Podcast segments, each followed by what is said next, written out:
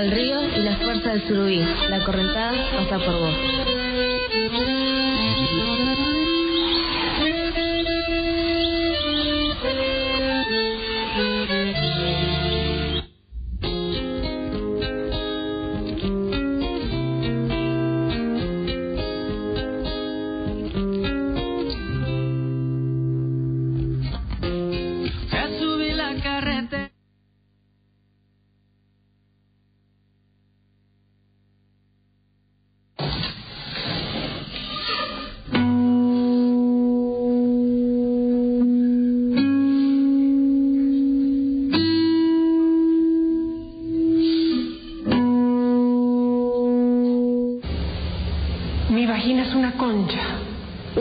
Redonda, rosada y tierna, que se abre y se cierra, se cierra y se abre.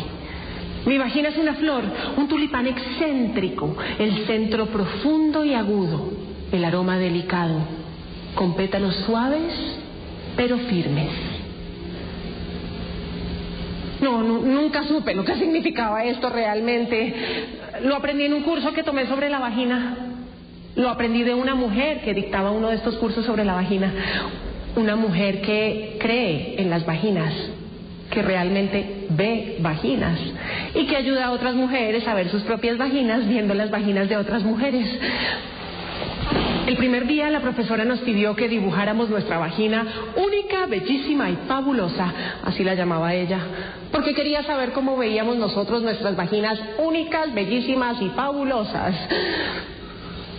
Una mujer que estaba embarazada dibujó una enorme boca colorada que gritaba y de la cual salían disparadas un montón de monedas. Otra mujer muy flaca dibujó una gran bandeja con el diseño típico de la porcelana inglesa victoriana. ¿Y yo?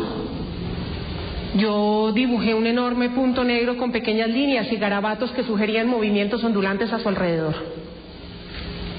El punto negro era como el agujero negro del espacio y los garabatos pretendían ser personas o cosas que se han ido perdiendo por ahí. No, yo, yo pensaba que mi vagina era como una especie de aspiradora anatómica que al azar absorbía objetos o partículas extrañas del medio ambiente que la rodeaba. Yo nunca pensé en mi vagina en términos biológicos o prácticos. Es más, no la veía como algo adherido a mi ser. Entonces la profesora nos pidió que observáramos nuestra vagina con un pequeño espejo de mano y que luego de un minucioso examen debíamos compartir la experiencia de manera verbal con el resto del grupo. Yo debo decirles que todo lo que sabía sobre mi vagina hasta ese instante se basaba únicamente en rumores o en una inventiva propia. Yo nunca había visto esa cosa. Yo no me había atrevido siquiera a mirarla. Es que mi vagina existía para mí en una especie de plano abstracto y la verdad me parecía tan degradante la manera como nos estaban haciendo observarla en el curso, acostada sobre unas colchonetas color azul brillante con un espejo de mano. Por un momento me puse a pensar cómo se podrían haber sentido los primeros astrónomos en la antigüedad con sus telescopios.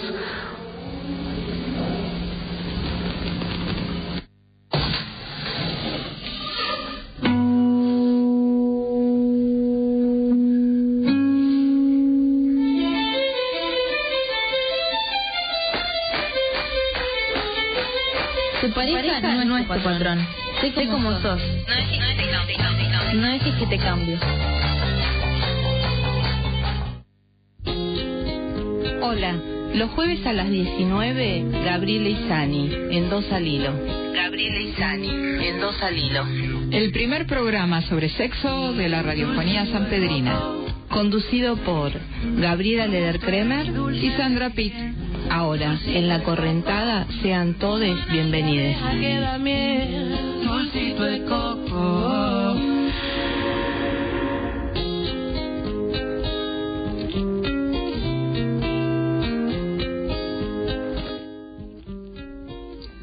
Lo que acabamos de escuchar es del segmento de la obra Monólogos de la Vagina del libro del mismo nombre de Eben Esler, llevado al teatro hace más de 25 años, estrenado en 1996 en New York, en 120 países. Este texto es un texto dramático, pero también eh, humorístico. Bueno, y acá estamos. ¿Cómo va? Buenas tardes, hola Marcio. Hola Marcio, hola Gaby. Hola San, empezamos hoy. Hoy con el, ¿cuál, cuál es? Este, conversatorio, consultoría. Consultoría ginecológica, en dos al hilo. En dos al hilo. Ese es nuestro tema de hoy. Ese es nuestro tema de hoy. Sean todos bienvenidos. Y si vos me das un minuto, quería compartir con nuestros oyentes y oyentas una parte del prólogo de este diálogo, monólogos de la vagina, que me parece que es importante e interesante porque ubica, contextualiza el texto, que además lo sugerimos como lectura. El prólogo es de Gloria Stein, una periodista norteamericana, feminista, eh, militante feminista. Dice Gloria Stein, yo pertenezco a la generación del ahí abajo, es decir, esas eran las palabras, pronunciadas rara vez y en voz baja, que las mujeres de mi familia usaban para referirse a todos los genitales, femeninos, ya fuesen internos o externos. No es que desconocieran términos como vagina, labios, vulva o clítoris. Por el contrario, estudiaron magisterio y probablemente tenían más acceso a la información que la mayoría. Ni siquiera se debía a que no fuesen mujeres liberadas o a que fueran unas mojigatas, como habrían dicho ellas. Una de mis abuelas ganaba dinero escribiendo por encargo sermones, de los que no creía una palabra, para su estricta iglesia protestante, y luego ganaba más apostándolo en las carreras de caballos. Mi otra abuela era una sufragista, una educadora, e incluso llegó a ser una de las primeras candidatas políticas, lo cual hizo cundir la alarma entre muchas personas de su comunidad judía avanzo un poco. Y dice, no obstante, no oí palabras que fueran más precisas y mucho menos que denotaran orgullo. Por ejemplo, ni una sola vez oí la palabra clítoris. Transcurrían años, transcurrirían años hasta que aprendí que las mujeres poseíamos el único órgano en el cuerpo humano cuya función exclusiva era sentir placer. Y sigue el prólogo que está en Google y que se puede encontrar y que por supuesto sugerimos su lectura. Lo comento porque me parece que agrega esto de que no se trata de no saber, se trata de no poder decir, ¿no? Eh, de no poder hablar, de que todo lo que tiene que ver con hacer consciente eso que está, que sabemos que está, está invalidado, prohibido, censurado, y entonces queda invisibilizada toda la sexualidad atrás de este, eufemismos para no decir eh, lo que tiene que ver con el placer femenino, por ejemplo, clítoris, vulva, vagina, concha, ¿sí? Eh, cosa que no pasa con los genitales masculinos que se nombran a doquier, qué sé yo, sos muy verga, sos muy fija. Este, ¿Por qué será? ¿Por qué será? Ayer voy a contar algo de cómo se dice del backstage. Del backstage. Estábamos trabajando con con Sandra preparando el programa y hablábamos de una compañera que seguramente está escuchando el programa que se vacunó y la hizo percha la vacuna. Y entonces decíamos, te echa concha. Y pensamos en invitarla, porque en un programa de sexo, qué mejor que tener una compañera que es toda una concha. Pero en el mismo momento discutíamos acerca de por qué cuando alguien está mal decimos está hecha concha. Porque fue sin darnos cuenta. Totalmente. está hecha concha. Totalmente. Reproducimos en ese diálogo casual. cerveza de por medio. Algo que, que circula. la estigmatización de lo que tiene que ver con los genitales femeninos. Que aparte eh, son llamados de distintas maneras. Desde que uno es chiquita, es llamado con una cosa bastante tierna, pochita, pochi, chuli, chulita. Eh, hasta que bueno uno se convierte ya en mujer y por ahí es llamado también tiene otros otros nombres. Hicimos hicimos un juego. Hicimos un juego sí. Lo vamos a trajimos primero vamos a contar en dónde estamos ah, porque es importante que quienes nos están escuchando Sepan que estamos en FM 92.7, la radio comunitaria de San Pedro, y que si alguien que nos está escuchando nos quiere escuchar por internet, nos puede ubicar en www.lacorrentada.org.ar y que estos estudios están en la calle Juan Ismael Jiménez 1635 por si los fans y las fans quieren venir a la puerta. O nos quieren traer algún regalito. Claro, un También, vinito, un un vinito. vinito, una cerveza. A esta hora ya empezamos, ya rumbeamos para ese lado. Sí, una picada, acá dice Eh, Marcelo sí, picada, Está bien, también. Marce. Un salamín y unos quesitos, También un vinito, una aceptamos. cerveza. Lili, ¿está ahí? Sí.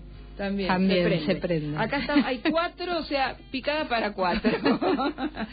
este, tenemos un Instagram que es FM La Correntada y nuestros teléfonos son 3329 55 55 87. O sea, nuestro teléfono es.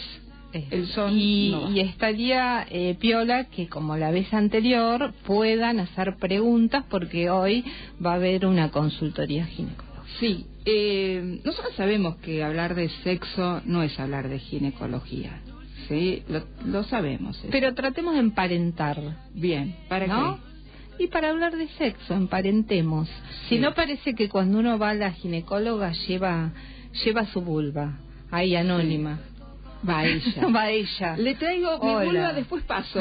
Se la dejo. Claro. Dentro de cuánto la vengo a buscar. Claro. Doctora, doctora. Y, y siempre como a sufrir, ¿no? Es como ir al dentista. Bueno, Ay, podemos ir a hablar del sí. placer también, ¿Vos sabés como que- hicimos cuando cuando invitamos a, a otras ginecólogas. Eh, yo soy, no sé vos, pero yo voy a contar una intimidad así como muy cruda. Yo soy de la época del pub con el espéculo de aluminio, Helado. Hierro, metal, no sé qué era. Sí. Sacaban un armatoste de adentro de una caja, este, y uno veía venir eso y trataba de darle alguna connotación simpática, no decir erótica, porque la No, verdad que- imposible. imposible, imposible. Pero era muy feo ese espéculo, y que además uno imaginaba que lo abrían, lo abrían, lo abrían, y dije, bueno, pará, hermano, Claro. ya está. Eh, y después vinieron unos espéculos como más amigables, más armoniosos, más... No tan fríos. No tan fríos, ¿no? De plástico. Eh, no sé, capaz que hay gente acá que no está sabiendo lo que es un espéculo. Después le preguntamos al invitado. Al invitado que, que cuente exactamente qué es un espéculo.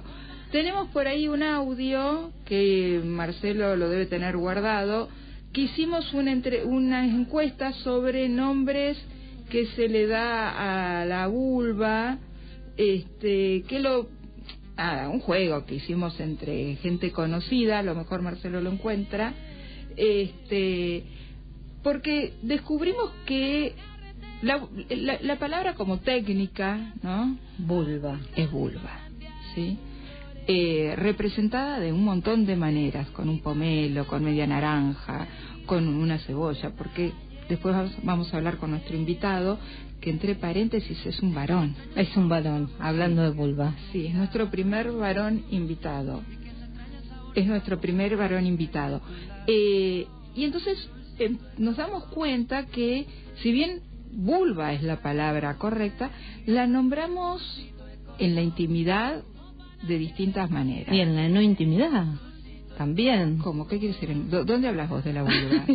¿Qué sé Vos sos una chica de escuela católica. Por eso, mal, vos mal, que imaginaste. aprendiste a andar diciendo cosas donde no debías y donde debías a callarte. Totalmente. O y, a sea- y a no decir las cosas por su nombre. Y a no decir las cosas. ¿Y dónde decís vulva que no sean lo íntimo? Por ejemplo, ¿qué en una por- escuela católica.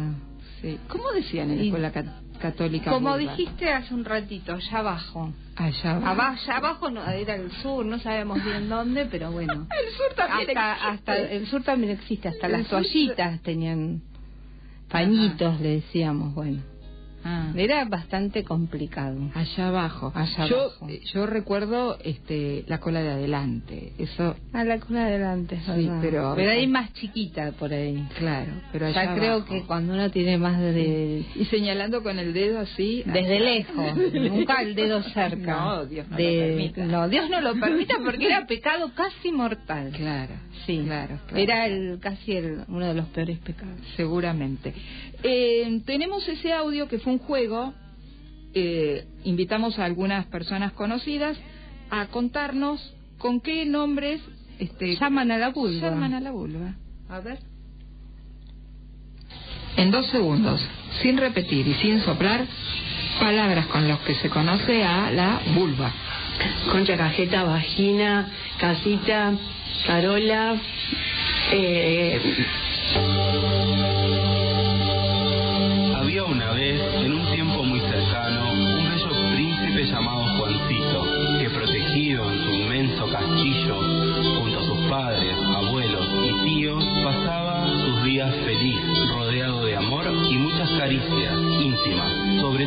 su abuelo. Pero Juancito amaba tanto a su abuelito que quedaba mudo ante el roce de sus manos y al no poder gritar lentamente, sus palabras se hicieron mudas y la tristeza cubrió su rostro y su vida. Colorín colorado, esta pesadilla recién ha comenzado. Escucha a tus hijos. El 80% del abuso sexual infantil sucede ante tus ojos y en tu propia casa.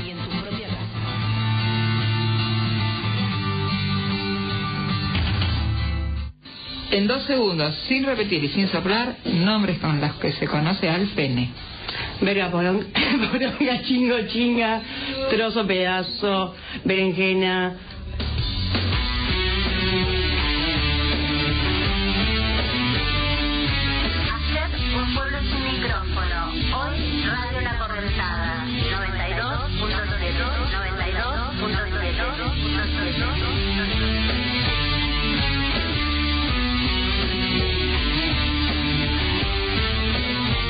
Bueno, a ver, a la vagina, chuchi, chucha, cachucha, eh, cacerola, empanada con fleco, dom- eh, concha, eh, almeja, nada. La 92.7. La Correntada. La radio comunitaria de San Pedro.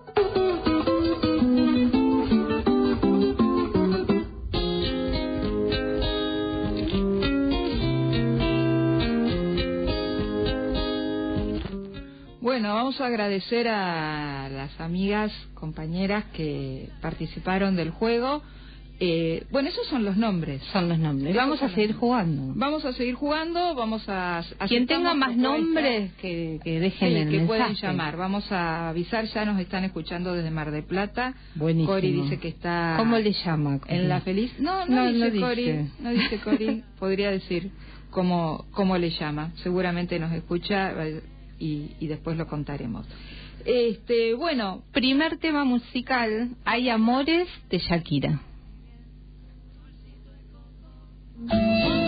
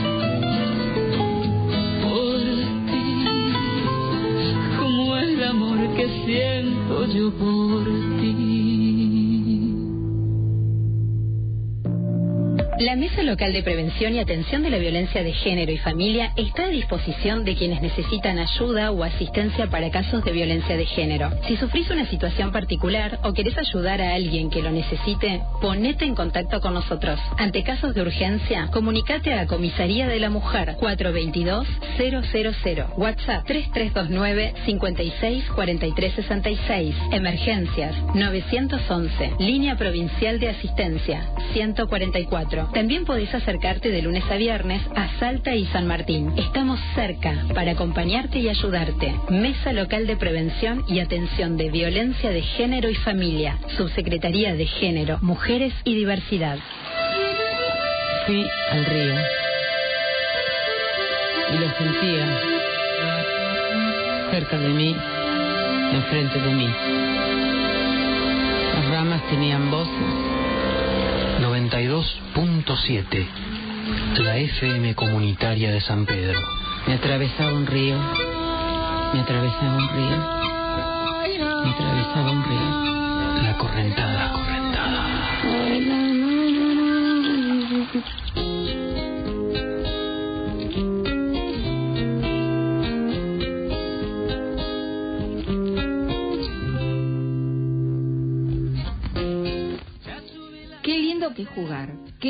Que jugar. Mira, se prendieron. Mauricia dice tuna o tunita. Delfina monedero. Rocío chucha. Paula cachucha. Sapo, dice Paula. Tamara empanada. Andrea papo. Agus potota. Tenemos de todo y ahora tenemos un audio que se lo voy a pasar a Marcelo. y- y mira, Cecilia, que nos sigue en nuestro in- Instagram 2, arroba, a- guion bajo, al, ar- guion bajo al hilo, dice, tajo, puñalada en el barro, cachufleta, la sin diente, me mató el Dientes, diente. sí, sí, claro. O sea que se prendieron a, a nombrarla. Sí, sí, sí. Cecilia Karina nos dice esto. Ah, mira, Ceci, un beso. Eh, bueno, vamos a ir encarando para el consultorio. Para el consultorio. Yo no, no sé vos, este, viste que antes una, las mujeres iban al ginecólogo, a la ginecóloga, no sé cómo le hacían. Ahora hay todo un circo que hay que prepararse, hay que depilarse, hay que perfumarse. Viste, ahora hay como mucha cosa. No solo para ir al ginecólogo. Bueno, pero estamos hablando de la consulta, Claro. Sí, obviamente, claro, una perfume usa. ¿Qué teman de los olores, no? Sí. También quiero... Un tema tabú. Sí, yo también quiero hablar de eso con nuestro invitado de hoy. Bueno, nuestro invitado de hoy es gineco, obstetra, eh, un tipo con mucha experiencia. eh, voy a ser honesta, es mi gineco, o sea que no es cualquier cosa. Viste que el ginecólogo de uno, la Sí. ginecóloga de uno es una persona con quien uno tiene una empatía especial. Si no, no puede estar, este, no puede ir. Y, y me conoce, sabe que soy una cagona, entonces me tiene, me trata con mucho cuidado, qué sé yo. Pero además es un zarpado, aceptó estar hoy acá. ¿Quién es? Rodolfo Gijena. Bueno. Rodolfo, ¿estás ahí? ¿Estás ahí? Hola. ¿Estás ahí? ¿Estás ahí? Hola, ¿qué tal? Gabriela, Sandra, ¿cómo les va? Hola, ¿cómo va? Un gusto. Sí, muchas gracias. Muchas Para gracias. estar escuchando. Sí. Eh, Sí, y Me encantó, me, enca- me encanta Shakira, te digo. ¿Te gusta ¿Te Shakira? gusta Shakira? Bueno. Podría decir, entre nosotros me calienta. Sí, me imagino. Me Me imagino. encanta cuando la escucho, me, me calienta cuando la veo. Claro. ¿Vos cómo, cómo llamás vos a, a la vulva? Eh, no, qué sé yo, hay, hay distintas situaciones, como cómo llamarla, pero Está en bien general en mi, eh, en mi trabajo le pregunto por la zona genital, la vulva, eh, les explico porque muchas veces por ahí la vulva te queda mirando. ¿viste? Claro. Eh, pero bueno, ¿Y se puede preguntar fuera del trabajo o no? Eh, fuera de trabajo depende del momento. Viste, yo te dije, yo te avisé que esto iba a ser así. La chuchi. La chuchi, la chuchi, ¿cómo está la chuchi? ¿No te Pregunta. parece, ¿Te parece que avance para de una manera o de otra? Lo dejo librado. Eh, Está bien, está Al bien. deseo, Está al bien, deseo. claro, claro, claro. Dígame cómo le gusta que la nombre. Dígame cómo se llama. Está bien. Viste que Algunas tienen nombre propio también. Total, También. es verdad. Nombre y apellido. Sí, sí, Claro, ¿viste? obviamente. Sí, sí, sí, Claro, le ponemos claro, nombres. Le ponemos o sea. Che, Rodolfo, este, nosotros estuvimos como pensando un poco eh, acerca de, del programa de hoy, este, y, y un poco ubicamos lo siguiente. Cuando no es lo mismo con todos los, los profesionales que una consulta a lo largo de la vida, ¿no? Este, tengamos en cuenta que una vez ir al gineco es como un viaje de ida. Vas una vez y, de- y ya tenés que ir todos los años y, y y en algunos momentos más de una vez por año. Este, o sea que es un viaje de ida porque en- creo que no se deja de ir nunca. Claro. ¿No? Rodolfo.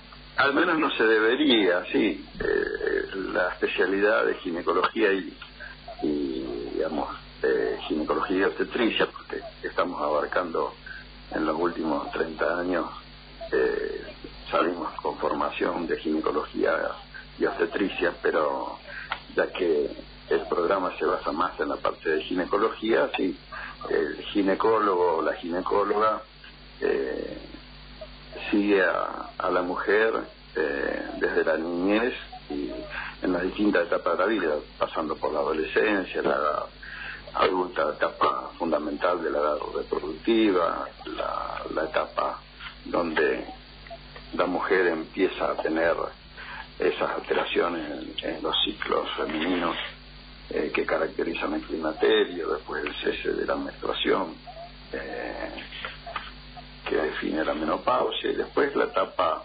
posterior a la, a la, a la menopausia, que la englobamos como etapa de la posmenopausia con las distintas edades también. Claro, claro, claro. Pero en, en este punto, digo, no hay ninguna otra eh, profesión en la medicina, creo, a lo mejor me, me equivoco, que esté tan atravesado por la cuestión social, cultural, religiosa, eh, ¿no? Que eh, lo que tiene que ver con el sexo, con, con lo gen- la- inclusive con la genitalidad. Entonces, cuando uno va al gineco, no va solamente con una cuestión ginecológica, va atravesada por toda una historia familiar, cultural, social, de clase, de, ¿no? Digo, y ustedes cuando meten el espéculo, no sé si saben dónde lo están metiendo, porque están metiendo el espéculo en todo esto, Rodolfo. ¿Vos, vos te das cuenta? Sí, ya estaba, ya las escuché cuando hablaban de la experiencia del espéculo metálico. Metálico. No es de, no es de aluminio, eh, es de hierro cromado. Qué cosa fea. y frío, ¿eh? Ah, Ah, para en invierno, en invierno cuando lo usamos. Yo soy de esa etapa. Claro, o sea, claro. la claro. época. ¿no? Vos vivís, vos, vos tuviste que colocar ese. Yo coloqué muchos espéculos Pero digo, vos-. ¿Vos sos consciente como ginecólogo de, de todo lo que está detrás de, de esa mujer que va a hacer una consulta por su aparato genital, por sus órganos este, genitales, que, que van mucho más allá de ella y que la atraviesan? Digo, no es fácil pensar por qué una mujer o tantas mujeres no saben lo que es una vulva. Es porque no nos han enseñado. O se dice vagina y queda ahí como perdido, qué sé yo, y después empiezan a darle este palo hasta que uno la guarda y, y listo. Sí, es cierto, es cierto, porque eh, el ginecólogo, digamos, es, es una profesión donde, eh, bueno, eh, se dedica a atender mujeres y, y justamente el sexo en la mujer durante el sexo, la sexualidad, el deseo, eh, durante, eh, digamos, históricamente eh, fue una, una cuestión bastante compleja, o al menos en la historia medianamente reciente, ¿no? Del siglo pasado. Que se, lo, si se habla de la Edad Media y de otras etapas de, de la civilización, por lo que se sabe existía inclusive más eh, más libertades en, en, algunos aspectos pero al menos eh, pero eh, como que el siglo XIX y XX nos pegó mal hasta mediados por lo menos eh, en donde eh, hubo un reconocimiento bueno el papel de la mujer fue fue tomando una relevancia la que merece, con todo un costo, pero bueno, entonces empezó a hablar de lo, de las eh, de los sentimientos, las necesidades y todas las cuestiones que hacen a la mujer y que, que necesita o, o, o que hay que tenerlas la en mujer, cuenta. ¿no? Que tienen que ser exactamente, tenidas en cuenta. exactamente.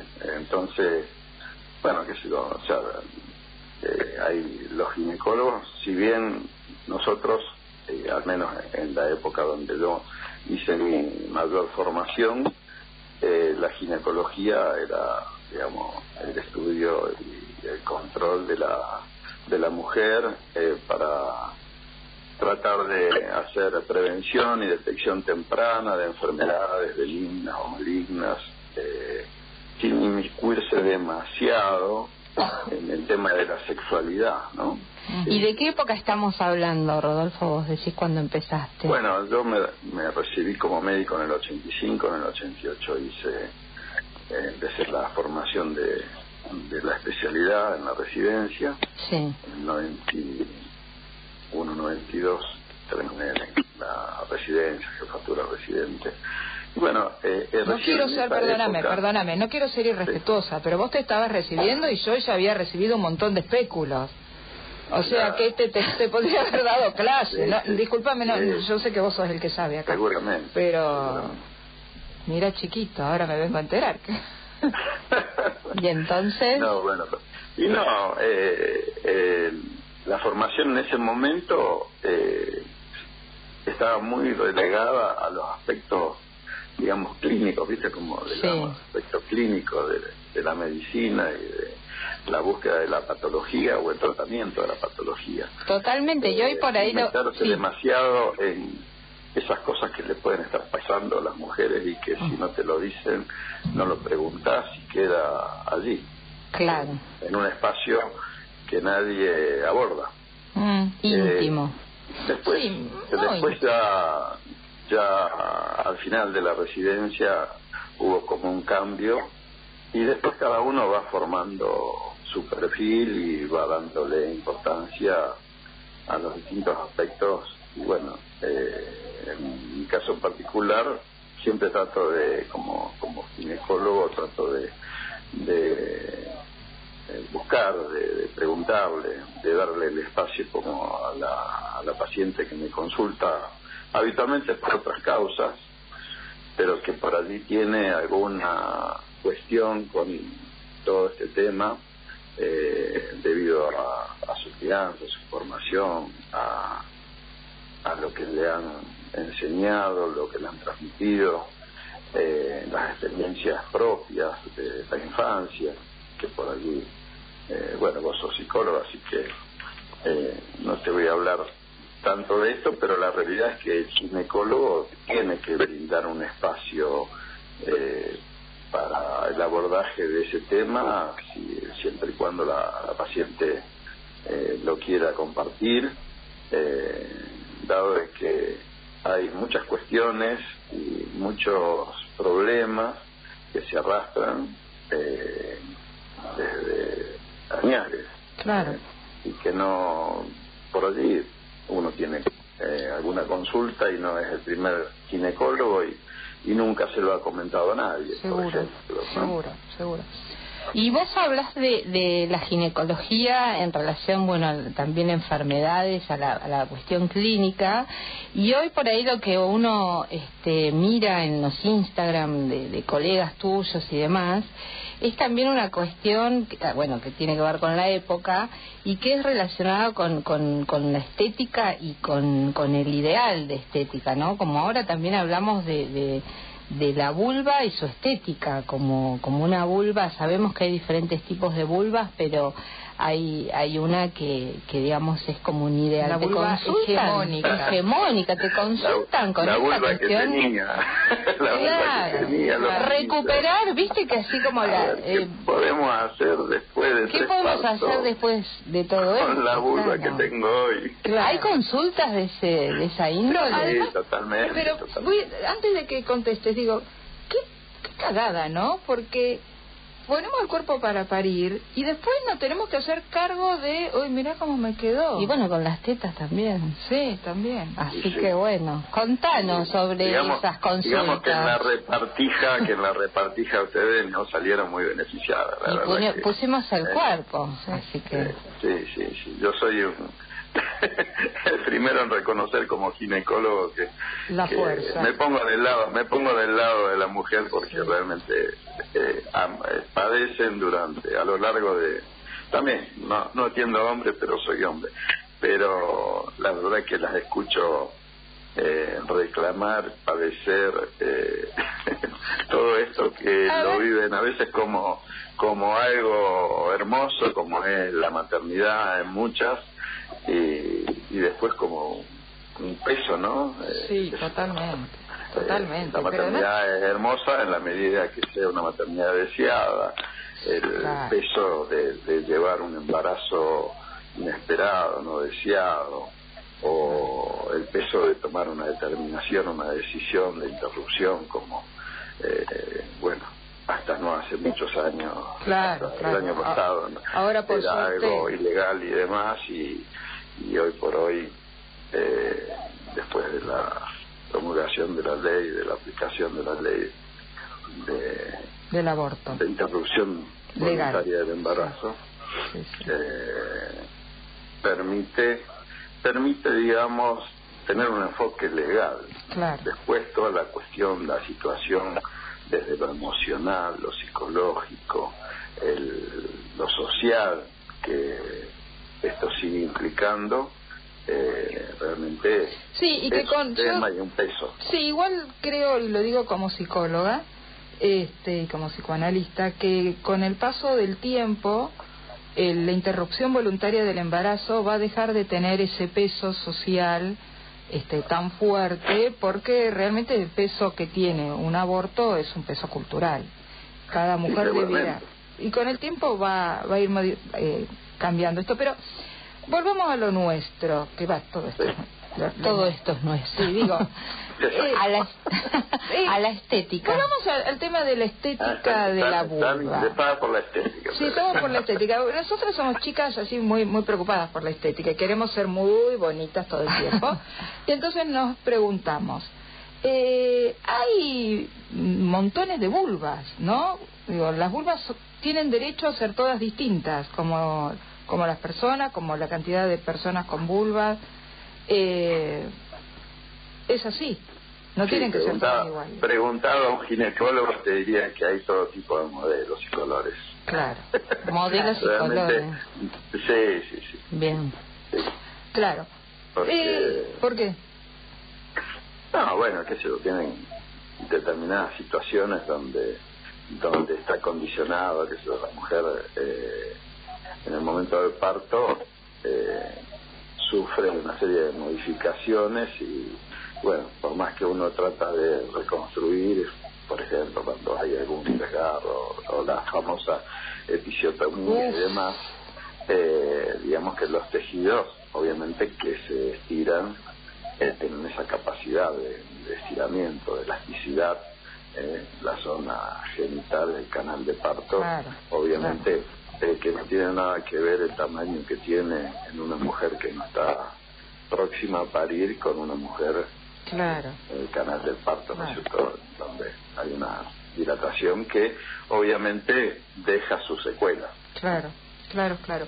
A veces más, otras veces menos. Claro. Eh, hay otra otra cuestión. Igual, uff, tendríamos que ir. Vos tenés tiempo para esperarnos que, que pasemos por el segundo tema musical y además están llegando algunas preguntas para hacerte. Este, pasamos al segundo tema musical y volvemos con vos con un audio que llegó, que dice que lo mandó Rocío. Eh, una pregunta que por lo menos yo ya tengo acá este y avanzamos un poco más en algunos temas como por ejemplo ¿por qué habrá aparecido el desodorante Impulse para que este no tengamos olor a vulva y tengamos olor a Flores. a flores, a flores. ya volvemos El tema musical Tengo ganas de ti de Jin. Esta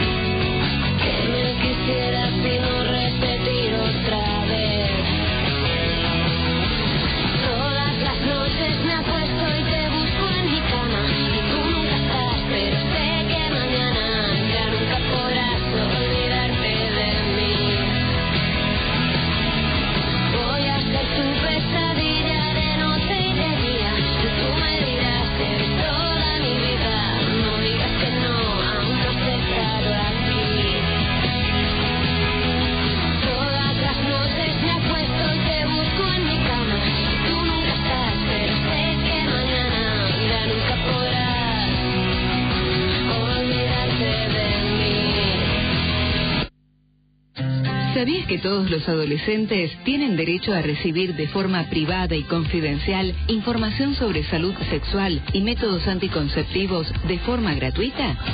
Acércate, sola, solo o acompañado, a cualquier hospital o centro de salud público del país. Si querés más información sobre tus derechos a la salud, ingresa en www.ensal.gov.ar barra Vamos a Crecer, un nuevo portal del Ministerio de Salud de la Nación. Ministerio de Salud, Presidencia de la Nación. Desde las canaletas transmite FM La Correntada 92.7. 92.7. Y para todo el mundo a través de www.lacorrentada.org.ar. Lacorrentada.org.ar. Podés buscarnos en Facebook como La Correntada FM 92.7 y en Instagram FM La Correntada. FM La Correntada.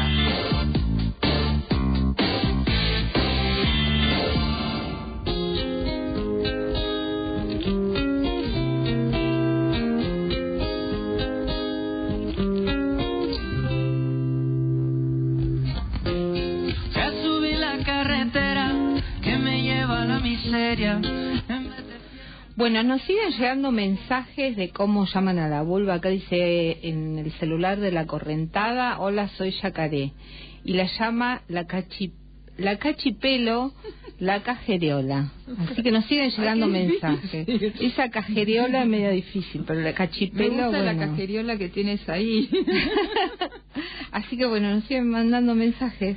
Bueno, ¿Qué eh, tenés? seguimos con el invitado y como último tema, eh, antes de pasar a, al- a la pregunta que tengo acá, te, te, te llevo por el camino de, de los olores.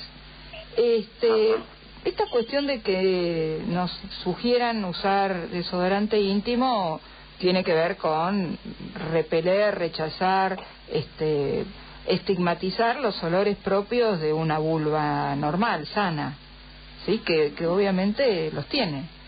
Este, ¿Vos qué, qué pensás de esto de hay que usar desodorantes íntimos, está bien, es peligroso, eh, hay que enseñarle a las niñas que cuáles son los olores normales de, de su vagina, de su vulva, eh, ¿cómo, ¿cómo se maneja eso?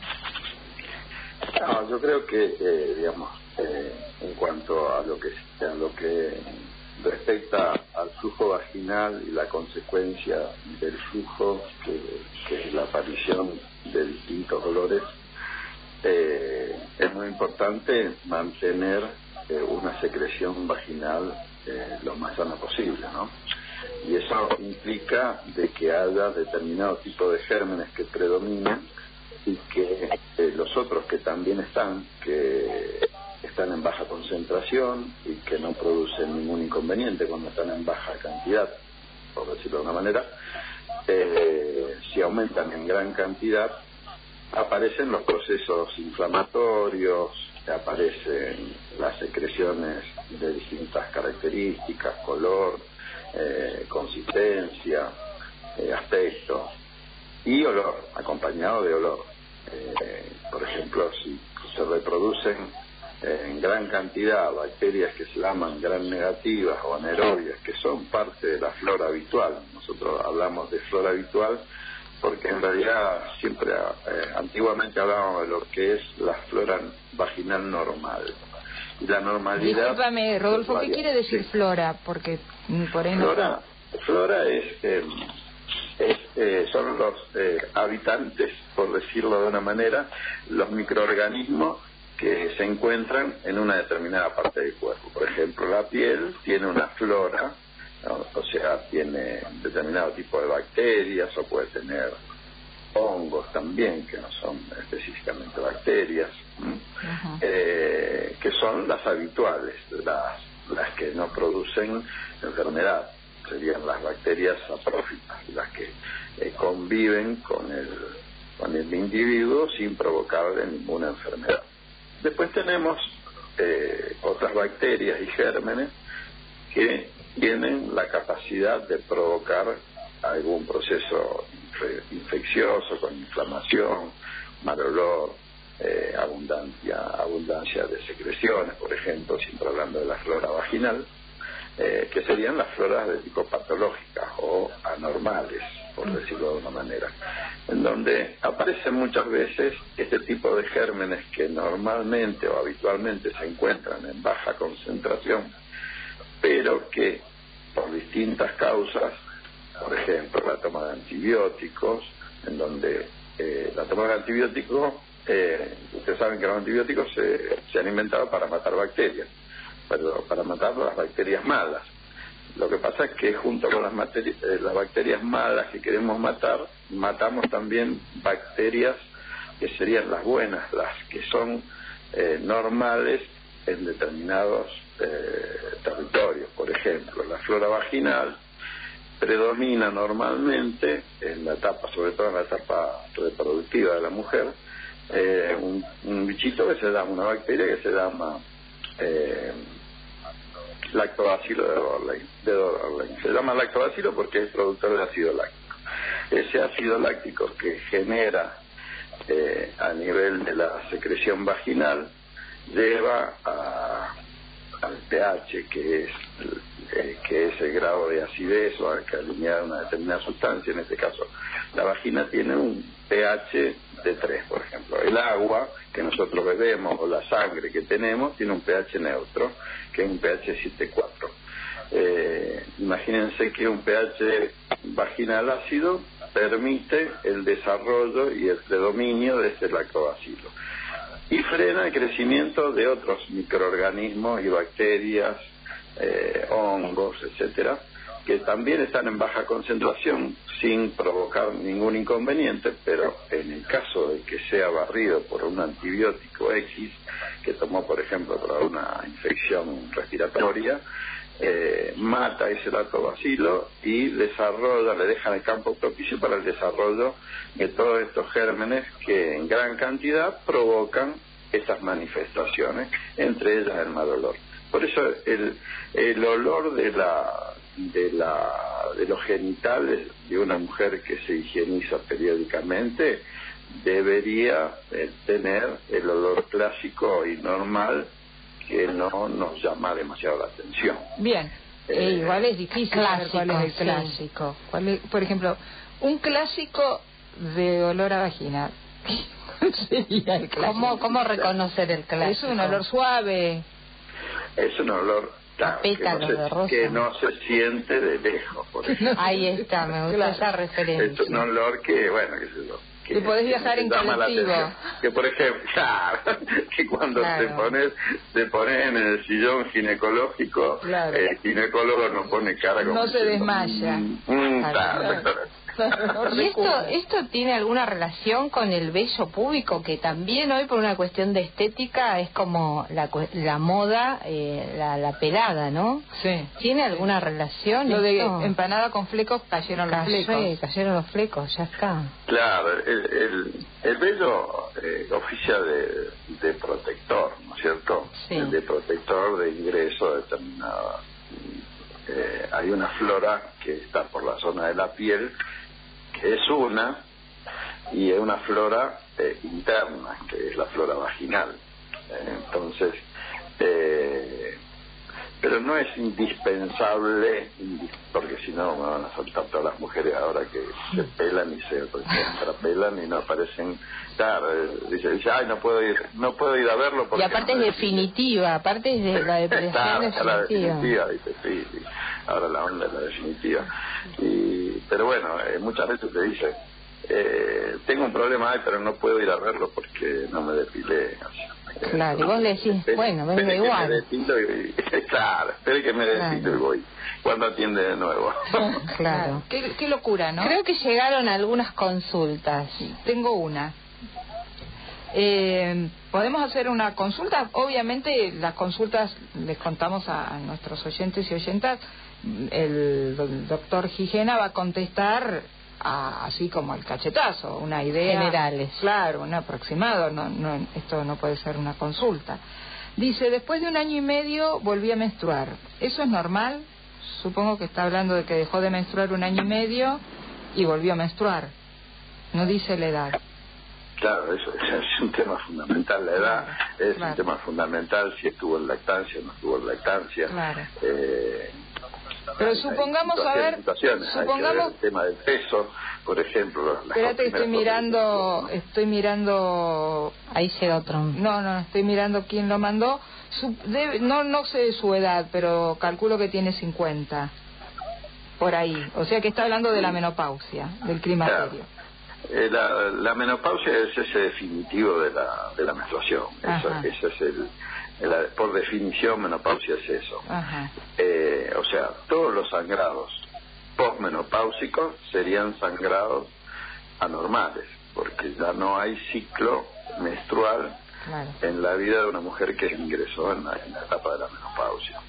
Eh, antes de eso tenemos la etapa del climaterio o premenopausia, en donde se caracteriza por allí a veces con periodos prolongados de ausencia menstrual, que inclusive llegan al año. Entonces, por definición, digamos, decimos de que una mujer entró en menopausia si es mayor de 50 años, pasado un año sin menstruación, uno puede decir que seguramente esa mujer entró en menopausia. Si la mujer tiene por debajo de los 50, eh, en realidad esperamos el término de dos años para decir que seguramente no entró en menopausia. Por ejemplo, 45 años y hace un año y dos meses que no te vino, y yo no me confiaría tanto, sobre todo porque eh, si vos decís menopausia es sinónimo de eh, infertilidad, ¿no? Entonces, Claro. eh, si vos le pones el rótulo de menopausia, después Aparecen los bebés. aparecen las, las sorpresas. Claro. Con dos patitas. que, exactamente. Claro, claro, claro. Bueno, Rodolfo, eh, no sé si hay algo, el programa está concluyendo, eh, quedan dos millones de cosas para hablar, la verdad que podríamos seguir Sí. rato No hemos largo. hablado de no hemos hablado de, anticoncep- de anticoncepción, que es un tema totalmente. Bueno, Pero te podemos invitar otro día. Eh, hace- sexual, Claro, claro. Por Es ejemplo, eso que es un tema tan tan importante de, de transmitir, ¿no? ¿No? De, de, de charlar con de, de, de tirar abajo estos mitos, ¿no? No usa forro porque el forro le molesta. Uy, hay tanto para hablar, pero te volvemos a llamar en un mes, 20 días, dentro de tres, cuatro programas. Si aceptás, ¿no? ¿Estás de acuerdo? No hay problema. no hay Dale, problema. y, y queda Bueno, pendiente eh, entonces... Espero que le haya sido útil. Sí, seguro, seguro, seguro. Bueno. Este, ahora creo que hay un algunas gusto. preguntas que, que van a salir al aire si quieres seguir escuchando el programa cómodamente Dale. desde tu casa. Abrazo, Dale, Rodolfo, Muchas gracias. Chao, hasta luego. Chao. Y el tema musical Me haces bien de Jorge Drexler.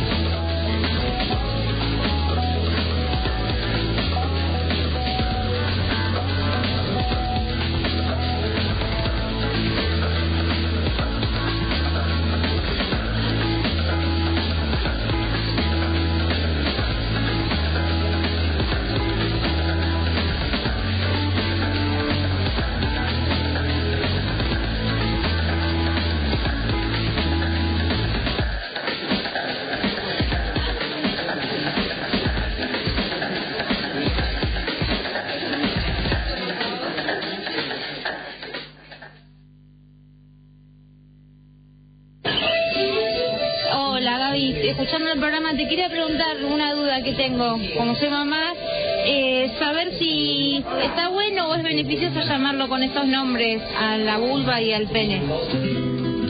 Del barrio Las Canaletas, del barrio Las Canaletas. Estás escuchando FM 92.7, Radio La Correntada.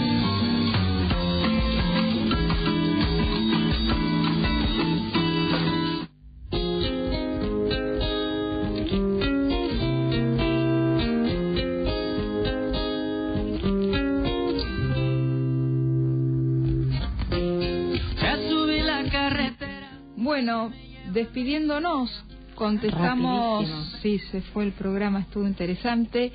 Eh, ojalá les haya gustado. Escuchamos recién una pregunta al aire eh, de una mamá que dice si está bueno nombrar de esa manera a los genitales femeninos o masculinos. Llamar las cosas por su nombre. Claro, a mí me parece que la cuestión es nombrarlo. Primero, tenemos que saber que vulvas son los genitales externos, vaginas son los genitales internos, pene es el genital externo masculino, testículos forma parte de... Pero y después que ubicamos, ¿no? ¿Cómo se llaman? Después lo llamamos como querramos en casa. Lo que no, mm, yo creo, no sé vos qué pensás, Sandra, eh, la cuestión es nombrarlos. Claro. ¿no? Nombrarlos y jugar, ¿no? Porque uno puede decir vulva y también después a la nena decirle eh, lavaste, Te lavaste bañaste, la te lavaste la pochola. Pero que sepa ¿no? que se llama Pero que sepa que se llama Claro. vulva, que tiene un clítoris, ¿no? Ubicar que el cuerpo humano y, y- y- y la genitalidad eh, permita el placer depende también de que lo hayamos nombrado, ¿no? Totalmente. Y de que a las mamás, en esta mamá que, que preguntó, me parece que no solo se trata de nombrar, sino de responsabilizarnos y para que cada persona se responsabilice también del cuidado de su propio cuerpo, enseñarles a cuidarlo, porque de esta manera también las vamos a responsabilizar a responsabilizar por su propio placer, que es algo por lo que bregamos, ¿no? Cada uno es responsable, cada uno es responsable de su placer. No depende de que venga otro a tocarte ahí para hacerte saltar en éxtasis. Nosotras tenemos que ser responsables del placer y esto no quiere decir que no lo compartamos y que nuestro cuerpo y el cuerpo de otra persona juntos no generen una gran fiesta, pero tenemos que saber ser responsables por eso. Eh, y habiendo dicho esta arenga filosófica, eh, Ya estamos despidiéndonos. nos despedimos, sugerimos el texto de Monólogo de la Vagina de Ben Esler. Sí. Y también sugerimos este, la obra que está en YouTube eh, en distintas en distintos idiomas, así que también la podemos ver ahí. Bien, me parece bárbaro. Así que bueno. Bueno, para todas, todos, todes, que tengan una linda semana y disfruten. Y el último tema que vamos a escuchar es de Rosario, qué bonito.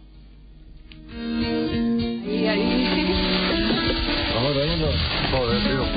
No, llegamos nunca. Echámosla ahí, tome. Vamos, vamos. ¿Cómo era? ¿Cómo era? Sí, mija, sí. Vengas, tío. Mira, mira. Afilar un poquito. Ay, ay, ay. Todo. Pues nada, a ti.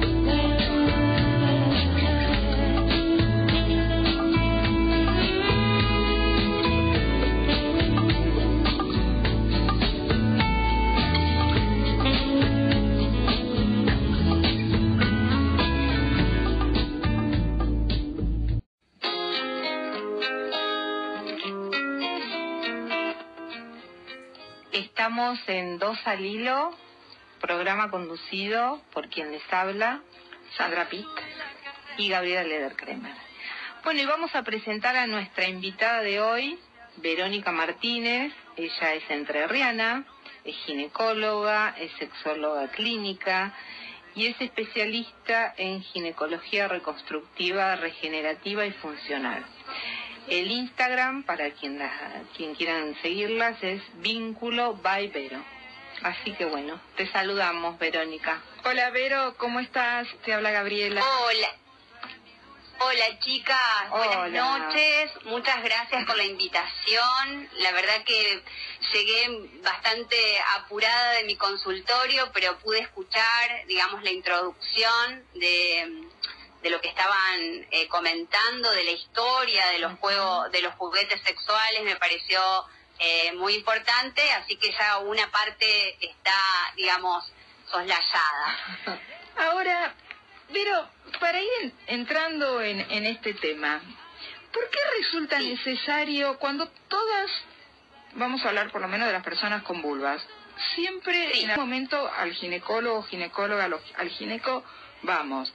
¿Por qué es que de repente tenemos que hablar con una especialista en sexología para hablar de estas cuestiones? ¿Por qué no está introducido desde el vamos? Hoy estoy con la palabra introducido, introducir, meter. Este, vengo como en tema. Este, ¿Por qué no aparece esto con más facilidad cuando uno va a la consulta? Eh, bueno, porque, digamos, eh, uno va al ginecólogo y, digamos, el control ginecológico está relacionado, mm, digamos, con las cuestiones más eh, de la salud femenina, lo que tiene que ver con la prevención de enfermedades, este, ju- justamente de la mujer.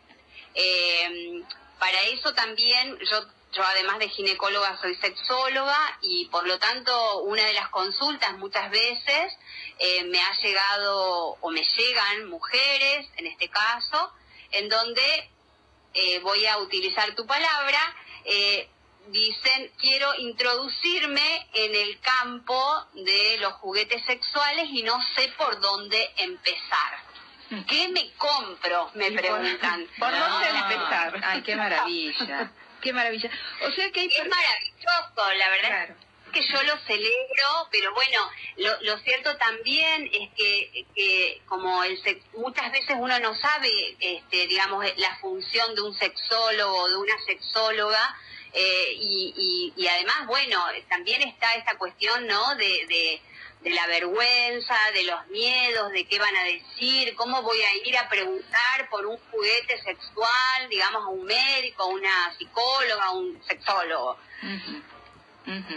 Pero, a ver, eh, cuando alguien llega a la consulta con una sexóloga o con un sexólogo, una persona, este, ¿cuáles son los motivos frecuentes de consulta?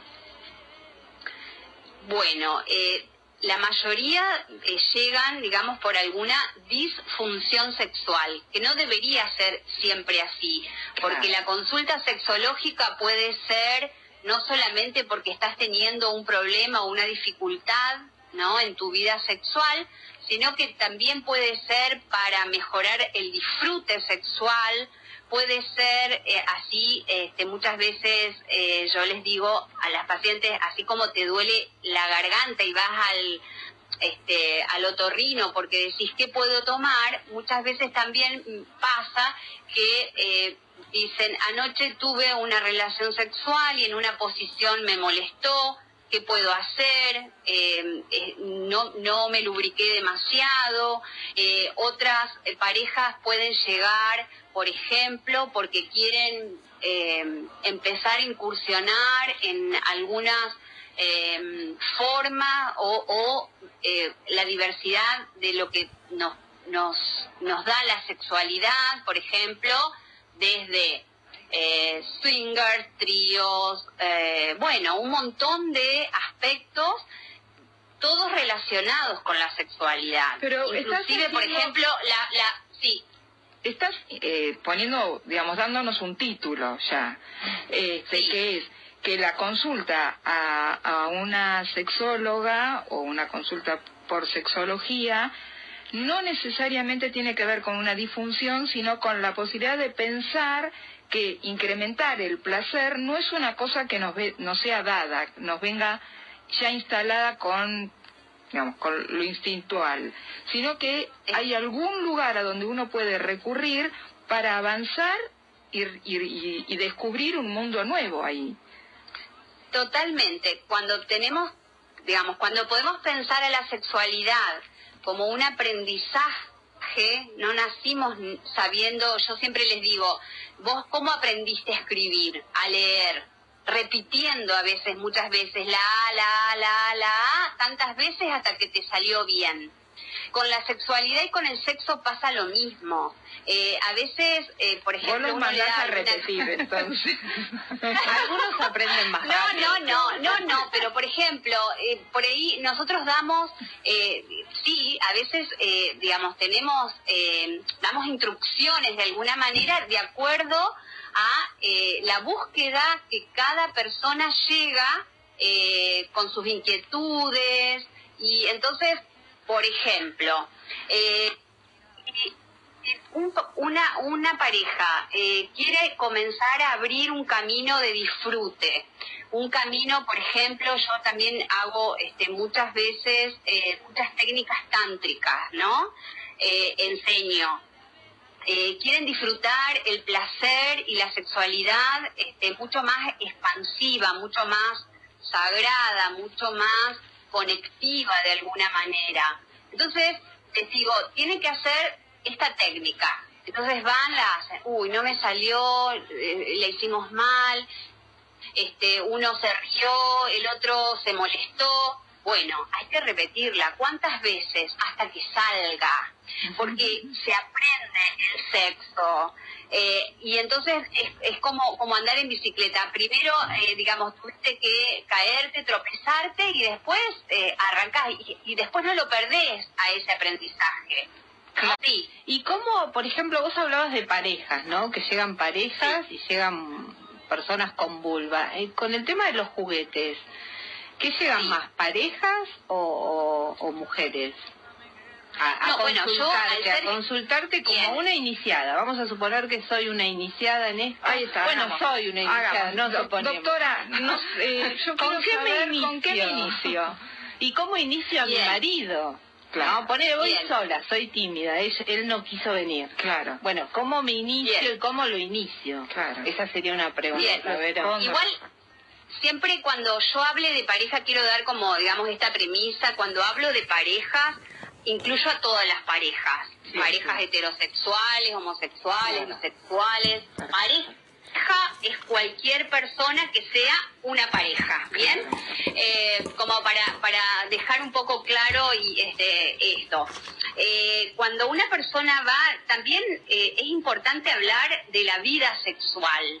De si vos vendrías a mi consulta, yo te preguntaría, por ejemplo, cómo te va en tu vida sexual.